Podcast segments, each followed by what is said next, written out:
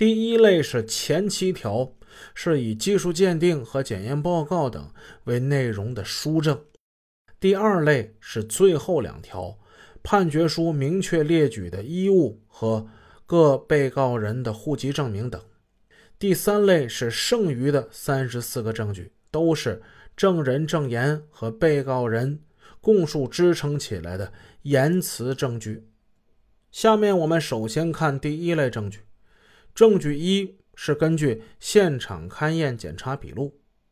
描述案发现场的基本情况；证据二是根据马朝辉尸体检验报告、尸体开棺检验报告，描述被害人的伤情及死因；证据三、证据四是根据临汾市公安局检验报告、山西省公安厅刑事技术科学鉴定书认定。案发现场的左脚女士坡跟旅游拖鞋上留有马朝辉的血迹。证据五，根据临汾市公安局刑事科学技术鉴定书认定，案发现场留有李文浩的血脚印。证据六是根据山西省公安厅的物证检验意见书认定：一、证据三四中。左脚女鞋上的血迹符合穿着状态下行走过程中形成。二、现场的女士外套在衣袖、胸部和下摆处的血迹符合穿着未系衣扣状态下形成。证据七是根据临汾市公安局刑事科学技术鉴定书认定，案发现场留有董云的鞋印儿。法庭给杀人犯定罪离不开科学的技术鉴定，那么我们逐条分析一下，临汾中院判处李文浩、李慧和董云有罪都依据了哪些技术鉴定？在上述的证据之中，只有证据五是直接指向李文浩的。判决书采信了临汾市公安局的鉴定意见，确定李文浩在现场留下了血脚印儿。但是判决书回避了公安部后来重新鉴定的物证检验意见书，而这个意见书的结论是不能确定现场鞋印是否系犯罪嫌疑人李文浩所留。对于公安部的检验意见，判决书做出了这样的取舍：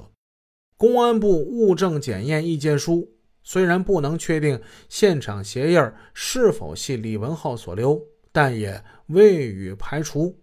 法庭结合本案其他证据，决定采纳临汾市公安机关作出的有关鉴定。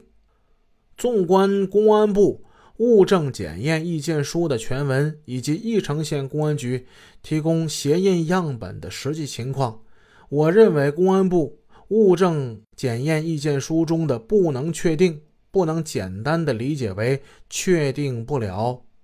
而应理解为无从确定，因为凶手在现场所穿的鞋并没有找到。义城警方提供的鞋印样本是警方新买了一双鞋，让李文浩穿上之后踩下去的。由于两双鞋的鞋底儿花纹、波折、方向不同，公安部的鉴定意见说鞋印无法判断差异的性质。所以，最后结论中的不能确定，实际上是无从确定，这就从根本上否定了送检鞋印作为证据与这起杀人案的关键性。所以，一审判决之中，合议庭对公安部的检验意见的理解是错误的，据此做出的证据取舍判断，因此也同样错误。在上述的证据之中。只有证据六是指向李慧的。山西省公安厅的物证检验意见书认定，李慧左脚的一只鞋沾着马朝辉的血迹，而血迹是在行走状态下形成的。但问题是，李慧右脚的鞋案发后还在现场摆着，而且干干净净，法官将如何解释呢？二，现场的血衣是李慧杀人时所穿，但判决书回避了血衣内衬后背还有血迹的事实。若是李慧穿过这件衣服杀人，正如律师分析的那样，李慧要么是背过尸体，要么就是躺着杀的人。